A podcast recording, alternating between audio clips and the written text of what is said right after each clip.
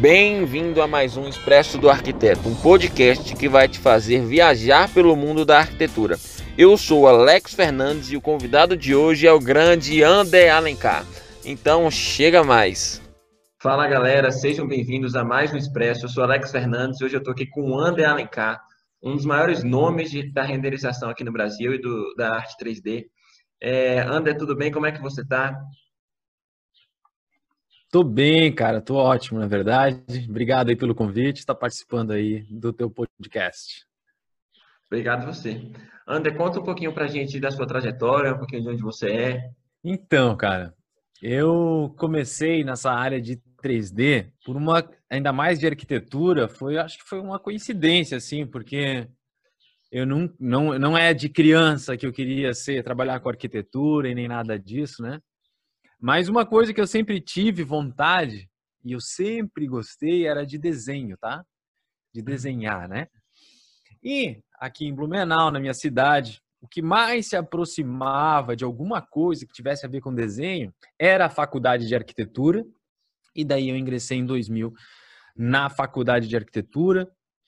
É, já na faculdade de arquitetura, em 2000, eu já trabalhava desenhando para alguns arquitetos tá? Eles geralmente desenhavam à mão e eu passava para AutoCAD. Ou geralmente eles desenhavam o projeto arquitetônico e eu que fazia o projeto elétrico para eles e o hidráulico, porque geralmente eles não sabiam fazer isso e no Senai eu já tinha aprendido a fazer. E dali no galpão da arquitetura, galpão porque é realmente um galpão aqui onde fica o, a, o curso de arquitetura, na FURB, tinha um cartaz um cartaz com aquela imagem do filme A Era do Gelo.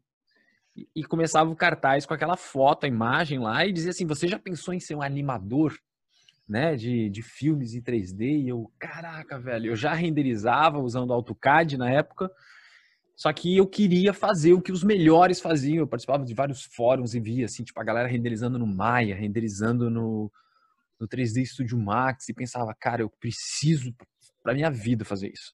E daí você já pensou em ser um animador? Eu pensei, porra, minha vida inteira. Então não deu outra. Eu larguei a faculdade e fui estudar desenho animado. Fui para uma cidadezinha chamada Águas de Lindóia, no interior de São Paulo, é, divisa com Minas Gerais, que é Monte Sião, a próxima cidade, já era uhum. Minas Gerais. E lá eu estudei durante dois anos é, com o Marcelo, com a Dinha e com toda a equipe lá na escola de animação e artes digitais. E lá, então, onde eu realmente me aprofundei na área de 3D, renderização, com softwares melhores do que o que eu usava, porque o que eu usava ficava um render horrível, um render tosco. E daí comecei a fazer coisas mais realistas. É, tive o privilégio de trabalhar num longa-metragem Asterix e os Vikings, né? Que é o desenho Asterix é conhecido no mundo todo. Uhum. Então, essa pro, produção internacional parte dela foi feita aqui no Brasil e eu tive aí o privilégio de trabalhar em 2003 e 2004 no filme também, foi muito legal. E ali que tudo começou. Depois que aconteceu, voltei para Blumenau, voltei a atender os arquitetos que eu atendia, porque aqui não existia condições de trabalhar com desenho animado depois que saí do filme uhum. de lá. E eu não queria ficar morando em Águas de Lindóia, então voltei para Blumenau e o que eu fiz? Eu apliquei todas as técnicas que eu aprendi de renderização, de fotografia, de cores, iluminação para o desenho animado eu apliquei para arquitetura e foi assim que eu comecei o meu estúdio atendendo arquitetos, fazendo renderização realista. Massa. Então, na verdade, você não chegou a se formar em arquitetura? Não, não, eu não me formei em arquitetura. E você, você nunca pensou em trabalhar com projetos, não? Sempre, sempre você já entrou já voltado para a parte de desenho. É, eu até gostava muito da parte de projetar também uhum. na faculdade. Eu, modéstia à parte, até era bem bom nisso, eu gostava bastante, porque era bem criativo. Mas eu vou te confessar que eu sempre gostei mais da parte de desenhar do que da parte de, de projetar, porque a arquitetura também não é só criação, né? A arquitetura ainda envolve outras coisas, tipo, além de projetar, eu teria que fazer todas as especificações, todos os desenhos técnicos, todos os cortes, todas as cotas, é, eventualmente, se eu fosse tocar uma obra, eu teria que cuidar de obra, cuidar de outras coisas que eu não estava interessado em fazer. Eu estava interessado, uhum. sim, na representação gráfica daquilo. Então, não, não é que nunca me passou pela cabeça trabalhar com projetos, De verdade, quando eu comecei a faculdade, provavelmente era o que eu imaginava, mas como isso foi se desenrolando e eu fui para Águas de Lindóia estudar, aquilo já saiu completamente da minha ideia de fazer projeto e realmente eu estava interessado somente no 3D mesmo. Que massa, que bacana. É, o engraçado é que hoje o seu irmão trabalha com arquitetura, né? Tem um estúdio, né, de arquitetura? Tem, tem. Tem Alencar Arquitetura. É, ele tem um escritório bem legal, faz coisas incríveis. Uhum. E desde aquela época que eu comecei, meu irmão é três anos mais novo que eu. Daí eu saí do curso do Senai, eu fui é, trabalhar depois no escritório. Olha só que coincidência. Eu trabalhava no Johnny Hoyer Design, que era um escritório aqui de interiores e tal. Uhum. E eu era cadista lá e fazia os renderings, tá?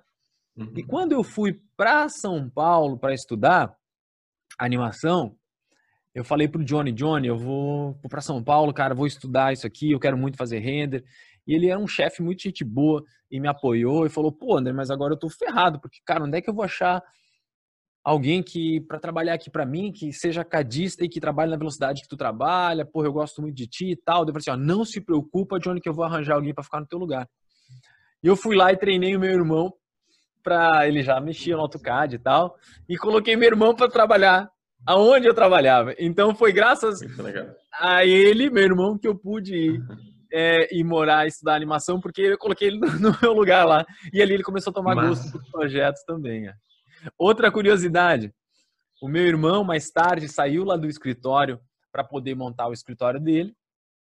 E aconteceu a mesma coisa. E o Johnny falou: pô, Nick, teu irmão já me abandonou, agora tu vai montar o teu escritório. Ele não falou isso com nenhum tipo de mágoa, não. Ele só disse: pô, e agora quem vai ficar trabalhando aqui para mim? E meu irmão falou: não se preocupa que eu vou arranjar alguém. E daí a minha irmã foi trabalhar lá. A gente, ele treinou a minha irmã e a minha irmã trabalha lá até hoje, já faz 16 Foi mesmo, rapaz. Então, acho que ela só não saiu porque a gente não tem outro irmão mais novo. É. Então a família toda está na área de arquitetura. Que bacana, viu? Sim. Que massa. Deixa eu te perguntar, quando você começou, você, você voltou de lá de, de Águas de Lindóia, e aí você já criou seu escritório, como é que foi? Você começou trabalhando primeiro freelancer? Como é que funcionou aí essa volta sua? Eu voltei e comecei a atender. Eu já tinha como uma uma característica de querer ter um estúdio, tá? Uhum. Apesar de ser um estúdio de uma pessoa só. Eu, durante muitos anos, atendi sozinho e todo mundo me chamava de Anderson do 3D, nem era Ander ainda, todo mundo chamava de Anderson uhum. do 3D, porque meu nome é Anderson. Só que com o tempo eu comecei a, a usar só o Ander, porque lá na minha casa, desde pequeno eu sou o Ander. E eu falei, pô, por que eu fico falando Anderson? Lá em casa é sou Ander, então eu sou Ander e pronto. então eu uso a abreviação de Anderson. Uhum. Mas todo mundo, ah, o Anderson do 3D. Apesar de que na época eu já tinha um nome de um estúdio, que se chamava Frame One. Porque eu saí de lá da animação e eu falei, cara, eu vou ser o primeiro frame, como se fosse Frame One, o primeiro frame, vai ser animal, Frame One. E daí as pessoas ligavam e diziam, Frame One, eles querem? Deu, Frameone, FE, eu tinha que soletrar cada vez e tal, e era difícil as pessoas entenderem o que era Studio Frame One. Até dou uma, uma dica aí, se alguém estiver procurando um nome, tenta achar um nome que você fala e a pessoa saiba escrever aquele nome. Porque tu vai dizer, entra aí no meu site, frameone.com.br. Cara, meu, nunca, até o cara achar vai ser difícil. Então, por esse motivo, eu comecei a procurar outro nome. Né? Mas nessa época, eu atendia sozinho, num quartinho lá na casa da minha mãe, com um computador que eu consegui o dinheiro emprestado do meu tio, porque quando eu voltei de Águas de Lindóia, eu fui mais ferrado de grana do que quando eu fui, né? Porque eu gastei tudo que eu tinha ainda de economia para fazer o curso e para viver lá, vivia muito mal, inclusive, comia é, um sanduíchezinho ali no meio-dia, de noite, se tivesse uma grana, conseguia comer um miojo ainda, pedir uma pizza era um luxo inimaginável, não tinha como eu imaginar numa sexta-feira à noite, pô, pedir uma pizza para mim, eu não podia me dar esse luxo, porque tudo que eu tinha de dinheiro eu tinha que pagar o curso mesmo e o aluguelzinho. Uhum. Mas daí eu voltei de lá ainda com uma dívida, porque eu ainda voltei ferrado, sem grana, e ainda eu pedi dinheiro emprestado pro meu tio para poder comprar um computador. Daí era sozinho, sim. Eu atendia vários clientes como estúdio, só que eu era um freelancer, na verdade. Só que eu era um estúdio já e não freelancer, porque Freelancer, eu acho que é mais quando a gente atende outros estúdios, né? Freelancer é o seguinte, ó. Eu sou arquiteto e você freelancer, você freelancer de escritórios de arquitetura. Eu sou artista 3D e você freelancer para estúdios de 3D. E eu não, eu já atendi o cliente final, então eu já era um estúdio, né? Mas eu era estúdio de uma pessoa só. E eu sim, já desde aquela época comecei a atender construtoras. Até porque, quando eu voltei de Águas de Lindóia, tinha pouquíssima gente que fazia um 3D. Ainda mais na qualidade que eu tinha aprendido lá. Eu acho que eu era o único, assim. Tinha eu mais dois ou três que fazia isso. Então, eu conseguia atender os grandes porque eles não tinham mais quem contratar também e eu dava para é. fazer um bom serviço. Eu acho que era isso. Me abriu várias portas. Não tinha mais gente no mercado, né? Não tinha. É, na época que você começou o 3D, você já tinha alguma referência? Como é que foi? Tinha alguém que você se inspirava, que você queria chegar lá naquele, naquele nível, que queria trabalhar com essa pessoa? Então, é, no curso eu acabei conhecendo o trabalho de algumas agências, por exemplo, a Vetor Zero, Lobo, mas não eram relacionadas à arquitetura em si, mas faziam um trabalho incrível já em 3D e eu ficava de cara com aquilo. Mas eu participava de fóruns como o do Evermotion, que participo até hoje, e tem dois artistas que me fizeram assim realmente eu ficava de verdade boquiaberto e pensava como é possível um ser humano fazer esse negócio? Um dia eu preciso fazer isso. E eu pensava comigo, se alguém já fez, eu consigo também. Então eu vou fazer. Era muito claro que eu ia fazer aquilo um dia. Eu só não sabia se ia demorar um ano, dez anos ou vinte anos. É, mas era Peter Sanitra e Alex Roman. Eu conheci nessa ordem. Primeiro eu vi o reel do Peter Sanitra, eu fiquei de cara. E depois eu vi é, o filme do Alex Roman, que é referência até hoje. Se você que está ouvindo não conhece Alex Roman, por favor, digite Alex Roman no YouTube. Com certeza é o primeiro vídeo que vai aparecer. The Third and the Seventh. É, e é um vídeo full CG, ou seja, todo em 3D, de mais de 11 minutos de duração. Uma verdadeira obra de arte feita toda em 3D. É de uma sensibilidade incrível. O Alex Roman fez isso há mais de 10 anos atrás e continua ainda, apesar da tecnologia ter evoluído gigantescamente, é difícil de encontrar alguém que ainda seja capaz de fazer aquilo hoje em dia ainda. É muito legal mesmo. É. Alguém capaz de fazer isso hoje em dia é você, né? Com o vídeo do The Last Flight. obrigado, obrigado. Eu, eu não considero que cheguei ainda onde eu quero chegar, mas realmente eu estou muito feliz com o resultado que eu já atingi no The Last Fly. Eu estou muito feliz e vejo a repercussão. Hoje mesmo, ó, hoje, hoje é dia 4 do 11 e hoje ele está sendo exibido no Estética Filme de Londres. Ele está no festival, né? Ele foi selecionado, ele é da seleção oficial. E hoje ele passou às 5 da manhã aqui no Brasil, né? Lá é 4 horas a mais, então foi 9 horas da manhã lá. Mas está disponível para assistir na plataforma às 3 horas da tarde a gente terminar o podcast, eu vou lá com a minha equipe, que a gente mandou fazer pipoca e a gente vai sentar, como se a gente já não tivesse visto centenas de vezes o The Last Fly, mas nós vamos assistir agora no festival, porque eu acho que vai ser muito legal. Mas, mas ficou um vídeo tão legal que aqui com os meus colegas da galera da internet de arquitetura, você é o mais comentado aqui da minha faculdade. É, a gente ah, é? direto está comentando dos projetos, da, dos cursos. E esse vídeo a gente já deve ter visto mais de 10 vezes. Ficou muito bom. Que massa. Obrigado. É, agora que a gente tocou nesse assunto do vídeo, como é que funciona a produção de um vídeo tão, tão complexo assim? Porque envolve desde a trilha sonora até o roteiro. O roteiro do vídeo ficou muito bacana. É, eu vi que você está competindo agora, né, na, na no, no, no, Nobel da, da, do render praticamente. No 3D Award, Architecture Award, do CG Architect, né? CG. Architect é um portal do Jeff Muttle e ali já tá, eu acho que eu, eu não, quero errar falando aqui, então eu vou entrar aqui para dizer qual é a edição que já tá, ó. Uhum. Mas eu acho que é a décima. 15 já tiveram, né? Agora é a décima sexta. É a décima então. sexta. Uma coisa ó, que eu tava reparando. aqui, ó, marcando a nossa 17 Annual Awards.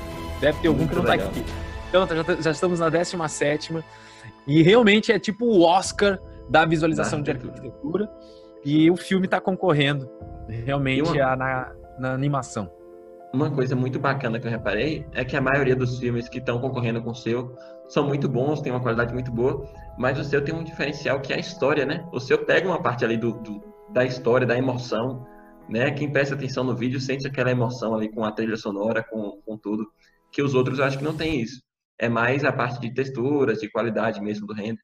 E o seu é, engloba outros, tudo, né? Todos eles eu achei muito bons mesmo tecnicamente. Uhum. É, eu vou dizer, puxar a sardinha para o meu lado. Eu não sei se o meu vai ser selecionado, mas porque eu não sei exatamente quais são as, as regras que vão compor a nota final, né? Mas eu acho, eu quis trazer, vamos lá, o meu objetivo, e eu sempre vou fazer isso em cada filme que eu fizer, porque isso foi uma coisa que me deu ainda mais vontade de fazer vários outros, tá? Então, definitivamente eu vou já começar um, um próximo. E o que eu busco é contar uma história. Eu acho que vem desse lance de eu ter estudado animação, vem desse lance de eu amar os filmes da Pixar muito mais do que os da de outros estúdios, não me desfazendo de outros estúdios. Eu adoro as outras animações da DreamWorks, da Blue Sky, não tem problema. Mas, na minha opinião, não existe comparação em como se contar uma história como a Pixar consegue. Eu concordo. Né? Eu concordo. Então, é muito mais. Não tem como não rir e chorar com um filme da Pixar. Enquanto os outros são interessantes, são muito bem feitos, mas eles não chegam nessa complexidade de história, de emocionar tanto quanto. Também emociona, mas não tanto quanto os da Pixar. E eu uhum. gosto muito de história, gosto muito mesmo. Então, eu quis de verdade dar esse diferencial para meu, pro meu, para minha animação, que era conectar ele contando uma história, né? Tu perguntou quais foram as etapas e como é que faz para fazer um filme desse, e ainda mais sozinho, porque eu fiz ele todo sozinho. É, eu vou te contar que eu já estou alguns anos querendo fazer um curta e eu nunca consegui achar talvez um tema que como tão preocupado na história quanto numa história como eu como eu queria estar talvez ainda não tivesse achado um motivo é, que me fizesse que mexesse comigo assim cara agora vai valer a pena eu fazer eu não queria fazer só uma animação por fazer mas é, sim realmente eu comecei fazendo um storyboard na verdade tive uma ideia tive escrever um roteiro básico. Depois disso veio para o storyboard. Depois a seleção das cenas. É, depois testes de rendering, de movimentos. Fui fazendo até fazer um animatic. Daí, antes do animatic, obviamente, eu tive que escolher a trilha. Foi muito difícil para escolher a trilha. Eu queria uma música que era conhecida, só que eu tive medo de usar por direitos autorais. Eu escrevi para o artista, mas obviamente não tive retorno. Eu escrevi para a gravadora, a gravadora não me deu retorno. Eu escrevi para o empresário do artista, também não tive retorno. Então eu não quis usar a música, apesar de outras pessoas que já fizeram animações utilizando músicas famosas, assim, cara, tu vai poder, tu pode usar se tu der os créditos. Tu não vai poder no YouTube, tu não vai ser monetizado. Mas eu não estava interessado em ser monetizado, estava interessado em contar uma história. É, e talvez, se o artista não gostar, ele pode te processar, né? Então eu não quis correr esse risco, mas a trilha foi fundamental também para a história ter essas nuances de, de sentimento, acho. De uma hora que a gente se sente inspirado, na outra a gente se sente triste. Faz e toda a diferença, essa né? A cadência da música consegue contar isso, ajuda a contar isso, né? É verdade, faz toda a diferença. É... Que bacana. Eu não sabia que você tinha feito tudo sozinho, não. E foi tudo no 3ds Max? Tudo no 3ds Max e Corona. Que massa. É... Bacana. Deixa eu te falar. Essa foi a primeira vez que você tentou participar de um concurso como esse, de um, de um prêmio como esse? Não, eu já eu tento participar todos os anos. Pelo menos nos últimos. De verdade, eu acho que nos últimos três anos eu, eu, eu participei desse do CG Architect do 3D Awards, né? Eu participo há três anos. E nos últimos dois anos eu não tive nenhuma. Antes eu sempre quis, mas eu nunca tive coragem de publicar um trabalho meu lá. Então eu já acompanho já pelo menos há uns 10 anos, mas eu nunca tive coragem de publicar um negócio meu. Então, assim, eu acho que dois, três anos não aconteceu nada e nesse ano eu consegui.